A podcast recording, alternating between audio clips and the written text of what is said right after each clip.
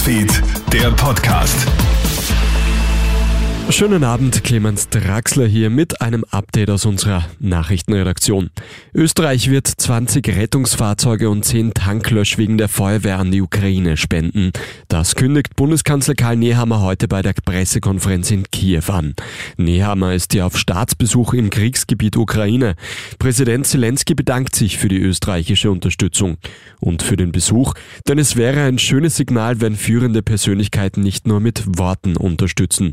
Bundes Bundeskanzler Karl Nehammer betont, Österreich wäre militärisch neutral, aber nicht, wenn es darum geht, Verbrechen zu benennen. Wir werden die Sanktionen innerhalb der Europäischen Union immer weiter schrauben, bis der Krieg aufhört. Wir haben jetzt wieder ein Sanktionenpaket beschlossen. Es wird nicht das letzte sein, mit dem Ziel, dass der Krieg endet. Einmal mehr setzt sich Österreich auch weiter dafür ein, dass es tatsächlich humanitäre Korridore gibt, gerade jetzt in den so umkämpften Städten wie Mariupol wo den Menschen geholfen werden muss und wo die Korridore verlässlich sein müssen und nicht nur ab und an zur Verfügung stehen.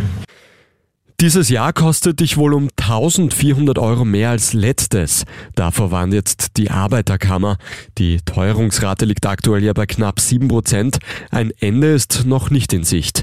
Die Regierung plant ja einen Ausgleich, etwa durch Einmalzahlungen, durch den Klimabonus, die Ökostrompauschale und Energieabgaben. Laut Arbeiterkammer ist das aber zu wenig, denn Bürgerinnen und Bürger würden gerade einmal 650 Euro erhalten, nicht einmal die Hälfte der Teuerung. Ein junger Tourist hat gestern in einem Wiener Hostel randaliert und danach mehrere Polizisten attackiert. Angestellte machen den 25-jährigen Italiener darauf aufmerksam, dass seine Check-out-Zeit verstrichen ist. Daraufhin beschädigt der Reisende das Zimmer und wirft eine Matratze aus dem Fenster. Ein Hostelmitarbeiter bekommt eine Geldbörse an den Kopf. Die hinzugerufene Polizei nimmt den jungen Mann dann fest. Er wird jetzt wegen des Verdachts der Schach Sachbeschädigung, Körperverletzung und des Widerstands gegen die Staatsgewalt angezeigt. Charles Leclerc startet beim Grand Prix von Australien von der Pole Position. Der Monegasse sichert sich in einem knappen Qualifying heute in der Früh den ersten Startplatz, knapp von den beiden Red Bull-Piloten Max Verstappen und Sergio Perez. Im Kampf um die Pole Position hat es gleich mehrere Unfälle gegeben. Für Aufregung sorgt etwa ein Crash zwischen Lance Stroll und Nicolas Latifi. Die beiden Kanadier bleiben bei dem Zwischenfall allerdings unverletzt. Der Grand Prix von Australien findet morgen bereits um sieben in der Früh statt.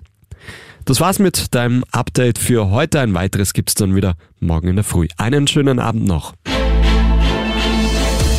Krone Hits, Newsfeed, der Podcast.